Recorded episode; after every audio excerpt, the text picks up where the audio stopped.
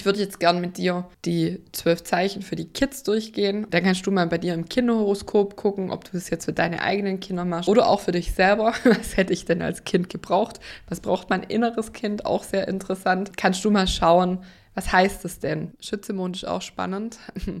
Habe ich auch ein paar Studien rausbekommen über den Schützemond. Die sind super wissbegierig. Das ist ja unser Reisezeichen der Schütze. Das heißt, die Kinder, sobald die sprechen können, fragen die wirklich auch allen Menschen Loch im Bauch. Wer bist du? Wie heißt du? Woher kommst du? Warum? Was machst du hier?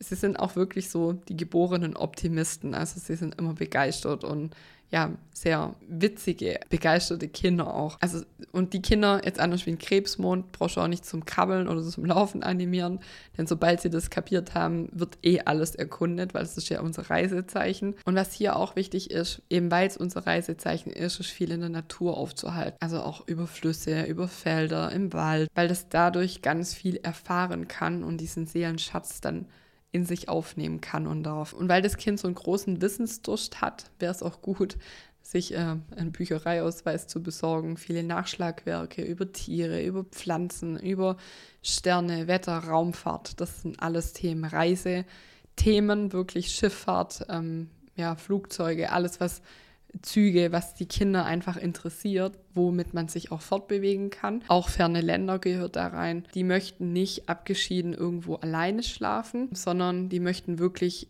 irgendwo, wo es Leben stattfindet, zum Beispiel dann die Kuscheldecke oder auf dem Sofa, inmitten der Familienkreises schlafen. Ja, und was halt hier wichtig ist, dass das Kind lernt, dass es Dinge zu Ende bringt, weil es sehr viel Begeisterung ständig für was Neues hat und auch, dass es hier wieder der Zwilling neugieriger Schüler bleiben darf und nicht von klein auf die gescheiteste Person ist, die schon alles weiß. Ähm, das ist ja manchmal so eine Schützenthematik, dass ähm, man dann sich als selber sehr wissend und als Guru wahrnehmen kann sondern dass man hier sagt, hey, ähm, es ist auch okay, äh, wenn du mal was nicht weißt, ein Stück weit eine Realität, also ins Leben bringen, dass man nicht über den Dingen schwebt. Wenn du das individuell lösen möchtest für dich oder wenn du es mal anschauen möchtest, dann lade ich dich herzlich ein zu Youngstar.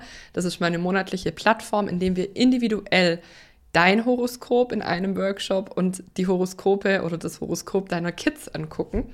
Vielleicht auch, wenn du eine Beratung machst, wenn du mit der Astrologie arbeitest, die in den Alltag bringen willst.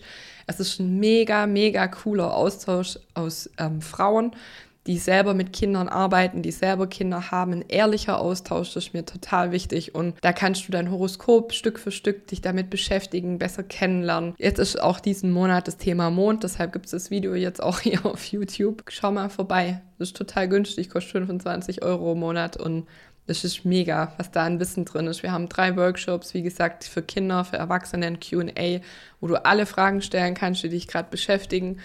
Und mir ist einfach wichtig, diesen Austausch zu bieten. Und auch wenn du vielleicht eine Ausbildung gemacht hast und sagst, ja, mir fehlt halt die Praxis, ich würde gern losgehen, aber ich traue mich nicht, dann herzlich willkommen bei Youngster.